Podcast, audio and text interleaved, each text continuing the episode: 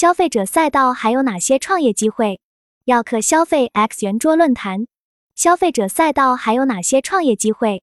嘉宾：周婷，耀客集团联合创始人兼 CEO，耀客品学校长；任晴，汇迈奢侈品交易所。联合创始人、首席鉴定师，钟表协会鉴定师，FGA 珠宝鉴定师，IGI 钻石鉴定师；全昌联，Tech 星球创始人。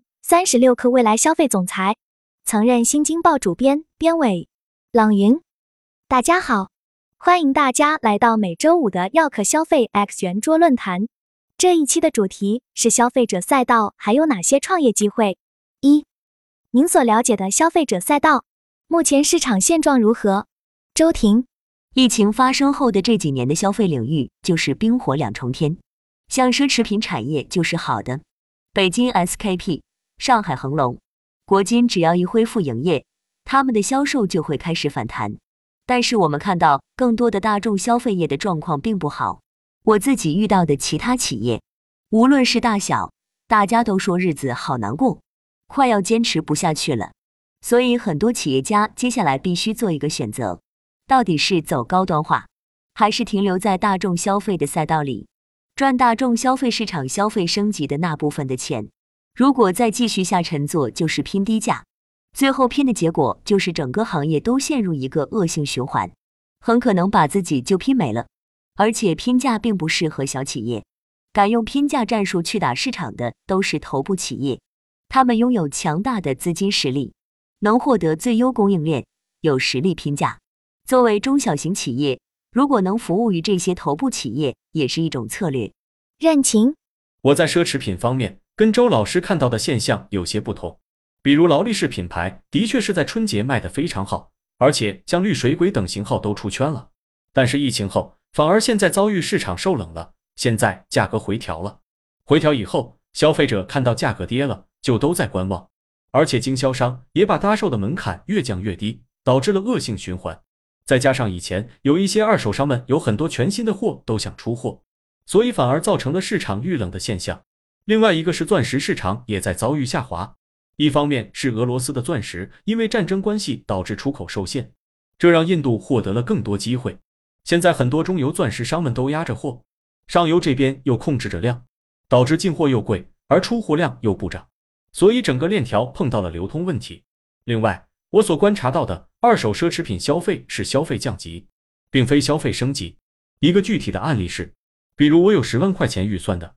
我从买一个全新的奢侈品变成买一个二手奢侈品，这在我看来就是消费降级的表现。全昌联，刚才周博士和任总可能是从各自所在的赛道给大家做了一个讲解和介绍。从我们做媒体的角度来看，我们看问题和看行业市场的视角会更大一点。从消费者市场来看，我们发现有两个变化，当然这两个变化的大前提是，这是和整体经济形势。以及环境密切相关的，我们的经济形势与环境在过去两三年发生了巨大的变化。疫情对线下的消费场景，比如餐饮、电影院、文旅业影响还是很大的。在这种前提下，消费市场有两个大的变化和现状。第一个就是消费者的预期和观念发生了很大的变化。像八零后、九零后、零零后这几代人，他们经历的都是我们经济高速增长、繁荣。全球经济和贸易协作总体非常顺畅的阶段，从他们过去几十年的生活经验来看，没有经历过什么黑天鹅事件，所以在他们的认知中，经济高速发展、高速增长，GDP 保持在高水平的增速，好像是天经地义的。但是这三年的巨大环境变化，让大家对预期其实不如以前那样乐观。具体举例说明，以前很多年轻人工作会觉得每年都应该涨薪。如果换工作跳槽就得涨百分之三十，很多人这些年一直这样过来的吧，特别是大厂出来的人。但是今年企业降薪裁员，不要说涨薪，能保住饭碗也不错了。这一切也影响了消费领域，它让人们的消费行为趋向理性，甚至更加保守了。以前会用信用卡、支付宝的超前消费或者高消费，在这两年，大家将这些提前开支预算都降下来了。从行业端的角度来看，互联网行业在过去的两三年，随着这个环境的变化，监管的合规趋严，整个互联网及科技领域的变化也是非常大的。我们知道，在过去十年，移动互联网影响了很多行业，比如人们的出行方式、餐饮方式、外卖，还有些服务业等等。这导致很多商业逻辑跟十年前都是不一样的。这也导致，尤其在二零一六年以后，大家觉得互联网要入场零售消费领域，借用互联网的一些套路、打法及规则来改造销售零售领域。大家觉得传统消费零售领域可能会被碾压，然后由互联网来颠覆一切。但是经过过去这几年的探索和实践，我们发现互联网模式不是万能，尤其是互联网对规模、流量的崇拜理论。互联网的模式就是我只要烧钱，把用户规模用钱烧上去，能做到几个亿的日活，总有一天会赚钱。但事实证明，这套理论并适用于所有消费品领域。特别是非标品领域，这几年整个消费品零售行业几乎都被互联网重做了一遍，所以很多人踩了很多坑，然后就被带到坑里去了。加上资本的鼓吹，出现了许多泡沫。这两年大家看到泡沫也破了。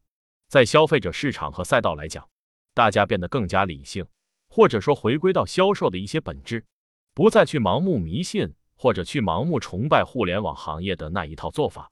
以上是我从消费者、从 C 端和从行业端看到的现在市场的现状和趋势。二，二零二二年疫情对消费市场影响很大。据您所知，今年是否有逆势增长的品牌？他们为何可以做到这点？周婷，从行业角度来看，以下赛道都在增长。首先是高端消费还是在增长，其次是体育和休闲运动也在增长。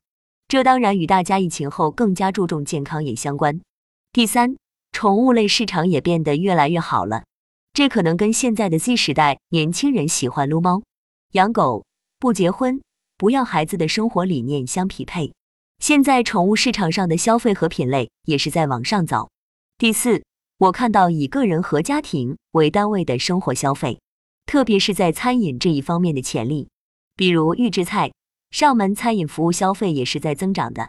大家在网上有没有关注一位女士叫 C C 姐？她专门到明星企业家家里用豪华的食材去做饭，用自己的厨艺去赚钱。但是她提供的不仅仅是厨艺，她整个装备让人感觉你跟客户的家庭氛围或者生活圈层都在一个圈层里。至于表现特别出色的品牌，爱马仕、迪奥、L V、香奈儿这都不用说了。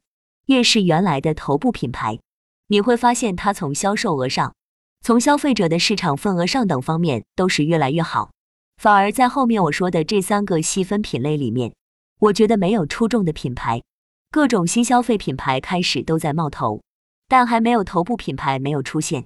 任晴，首先我很赞同周老师的说法，虽然我是做垂直的奢侈品跑道，但是我是做二奢的，只有一手销售的好，咱们二手才有货。周老师有一个观点，我认为是对的，现在经济下行困境。奢侈品的二手市场才能体现出这些品牌的真正价值。他刚刚说的爱马仕、香奈儿、百达翡丽、卡地亚、劳力士的价格那么坚挺，但是其他品牌就弱了。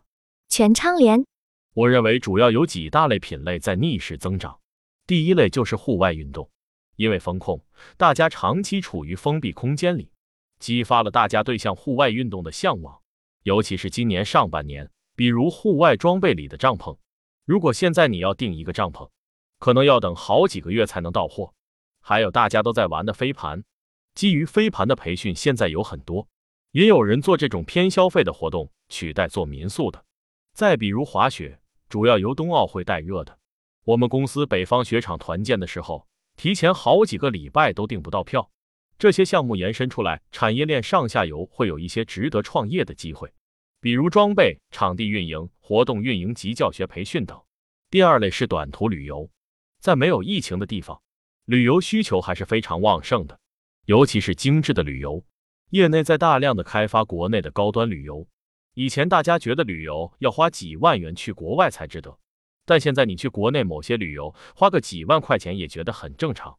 高端酒店旺季可高达五六千元一晚。第三。我们觉得是年轻人比较感兴趣的基于虚拟世界的赛道，比如元宇宙、AR、VR 这样的虚拟世界企业。罗永浩也不做直播带货了，去做 VR 商业去了。头部的一些大厂，像字节跳动、腾讯都布局了这样的赛道。第四，是我自己基于生活经验，包括平时的学习观察，我觉得会员经济在疫情的时候得到了很大的增长和恢复。这里有两个原因，第一个就是会员和普通消费者的权益不一样，比如国行有 VIP 服务，他们越来越重视对这一部分客户的权益保障和升级。零售流通领域也是一样。在上海前两年开的开市客模式，今年在很多的零售里得到很好的验证，比如山姆会员店，这个市场很火爆，有大量新的用户有需求。总结下来，我觉得大概有这四大类。我们认为，在今年或者在疫情以后，还是有一些上扬的趋势，也是有很多机会。三、消费者赛道还有哪些创业机会？周婷，我觉得还有几个以下几个空白点。其一，生活方式教育，这就是一个非常巨大的空白点。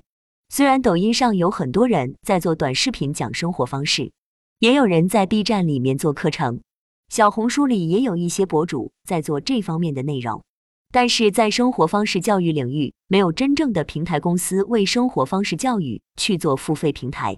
我们估算过，生活方式的教育领域是一个万亿赛道。为什么这么说呢？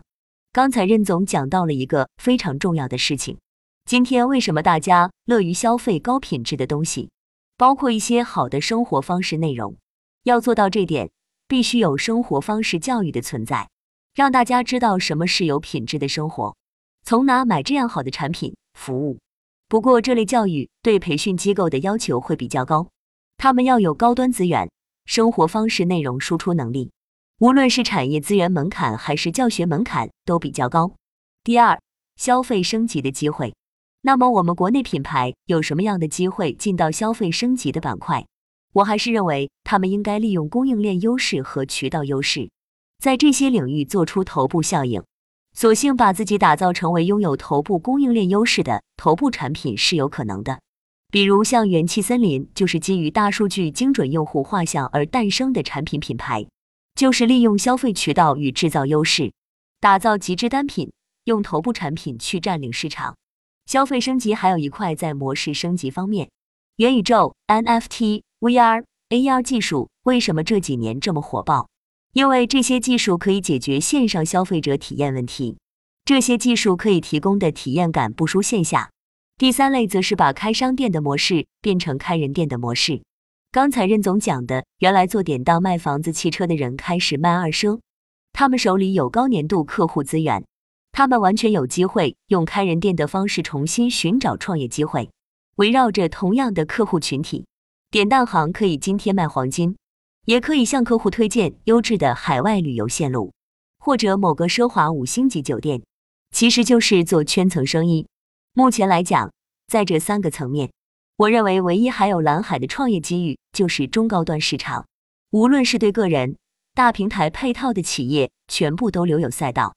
任情，刚刚周老师给到我的启发，咱们就不是说单店了，叫做开一个人店，不是开一个货品店。其实我们现在很多的新手来创业的话，就叫私域。你只要手上有私域流量，你就可以来进行二手奢侈品的创业，因为在私域里，你已经能影响到客户。接下去无非就解决货源、价格、鉴定、售后，只要你能解决这些问题的话，你自然而然就能赚一些钱。全昌联，我大致归纳了一下，我觉得有三个方面的机会。第一个在于供给侧的改革方面，为消费者提供更好的产品跟服务，具体包括提高效率、提高产业的集中度等等。我们国内很多消费产业过于分散，我们通过改造供应链来集中产业链。在这些大的方面，还有很多机会可以去尝试和探索。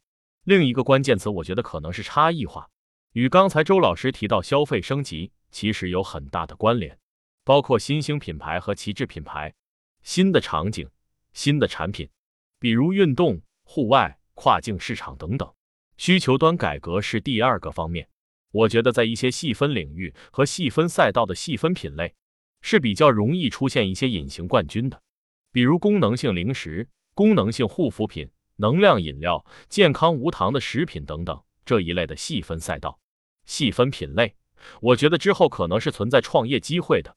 隐形冠军指的是那些公众不是特别熟知的，其实，在行业里占据头部和领导地位的、闷声发大财的一些企业。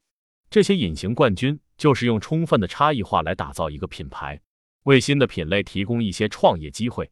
过去十年，我们看到大概有四五千家小公司获得了大概将近一百七十亿美元的投资。